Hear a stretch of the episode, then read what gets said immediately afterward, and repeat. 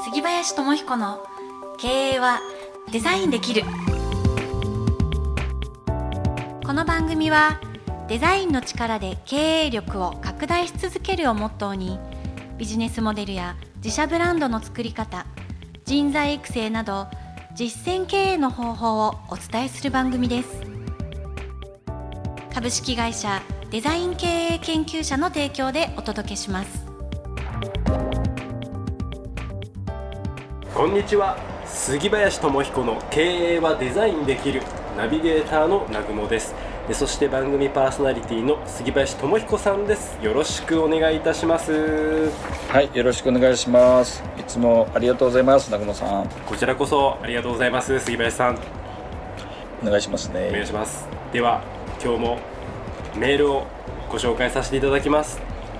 はい、ラジオネームソウルマスターさん。東京都51歳男性え本屋さんの経営者ということですねうん、あありがとうございます、りがとうございます。えー、杉林さん、南雲さん、こんにちは。こんにちはえーアートプロジェクト初のイベント開催おめでとうございます。ということで来ま、したね。はい、ありがとうございます。うんえーで、私も来年は書店でのイベントなど積極的に行おうと考えていたタイミングでした。えーイベントを行う際の注意点や集客の秘訣などがあったら教えてください、ということで、うん、うん、うん、うん。なるほど。この方はソウルマスターさんは書店でのイベントをやる方なんですね。まあ、書店の経営者であり何か、まあ、来年はそういうイベントなどもどんどん行っていきたいということではい。書店の経営者さんですね。はい。いただいてます。なるほど、なるほど、えー。なるほど。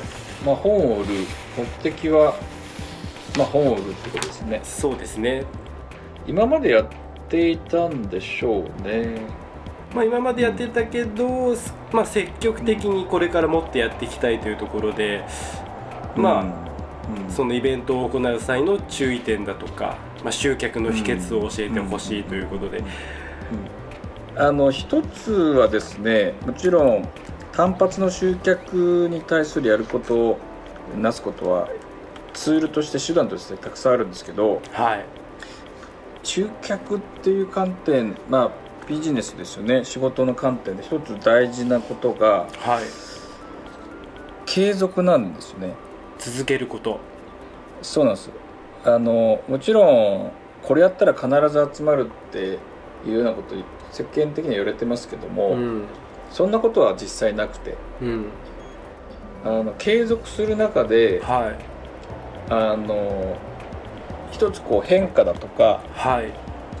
そのいろんなこう球を投げるっていうんですかね。例えば1月にやることと6月にやることと12月にやることってちょっと違うと思うんですね。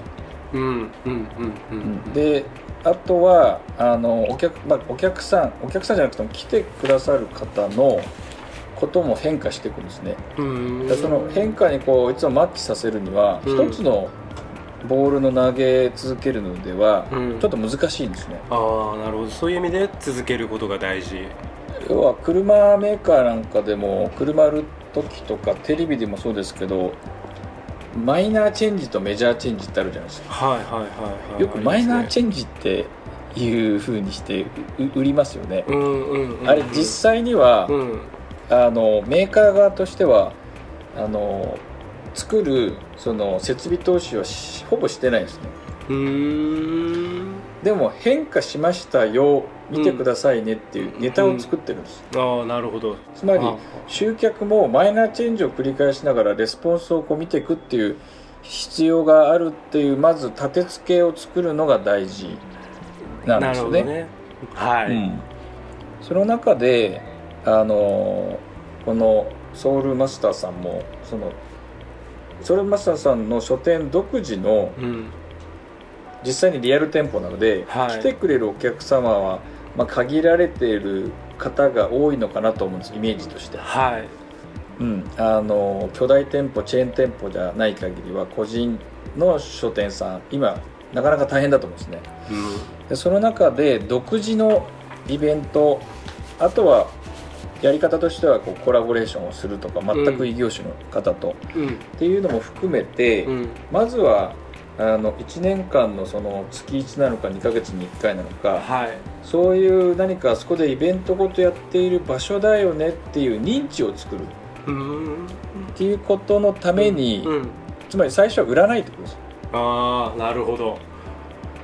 まずは最初はそれでいいん売ですね。らない、はい。はい、っていうだからそこにはあまり費用かけられないんですけどはい。でもまずその立て付けで継続をしてやるっていうことがあの認知されるっていう土台を作るっていう上で非常に重要なんですよね。はあ。なまあ継続の中で変化を作って反応を見てその反応を、うん。あのまたレスポンスを取れるような仕組みをこうトライアルを積み重ねていくと独自の逆にそれが独自の書店ブランドを作っていくうん。源泉になっていくはずなんです。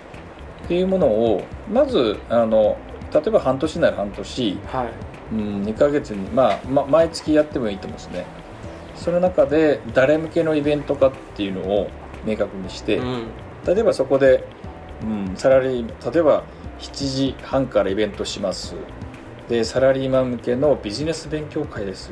今売れ筋はこれですけどもあの今日集まってきてくださった方は20代限定のビジネスマンなのでうん。まずこの本をお読みいただくと非常に皆さんにとって有効ですよとかうんビジネス勉強会とか例えば奥様の子育てだとかそのテーマ設定をして半年間例えば6回のその分野を作っていくとはまた書店なのかいうん。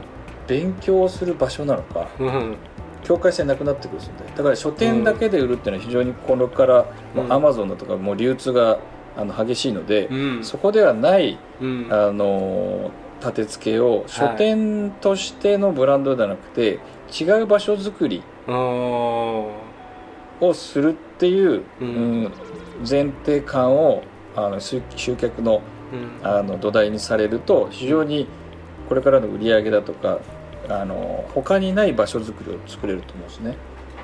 そういうブランド作りを目指して集客というのはその場所づくりをするためにお客様に来ていただいて、まあ、楽しんでまずは楽しんでいただく場所。というのをあのやってみると。ベースにあのされるといいなとはこう思う思いますね。そうですね。でその中で続けていく中で、まあ、いろんなアイデアも出てきますしそれが結お果客来ていただいたお客様に聞くといいですね、あーどんな本読んでますかって。ね、やっぱこういうリアル店舗でやってる強みはまずまさにそこですよね。お客さんに聞けるってことができますから。それはね積極的にやる価値はありそうですね。そうですね。だからこじんまりとしてっていいんです。まずは。大きくやらずうんに、うん。5人なら5人10人ぐらいで、そのビジネス勉強会でも奥様のための昼と夜の時間帯を分けながらうん。やってみるといいですよね。そうですね。まあ僕は本当にそのアートプロジェクトと今重ね合わせながらあなるほどとかなんか自分も今勉強しながら聞いておりました、ありがとうございます、はい。それでは、えー杉林さん、はい。今日もこの辺りで一言経営のためのはい。ヒントをよろしくお願いいたします、集客を場所づくりのためのツールにしてみよ杉林智彦の経営はデザインできる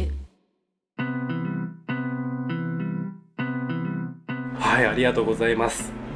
場所づくりというね、言葉が出てきましたけど、うそうですね、うん。あの目的にしないことですね集客を。うん。何のために使うかっていうことさえ決めればうん。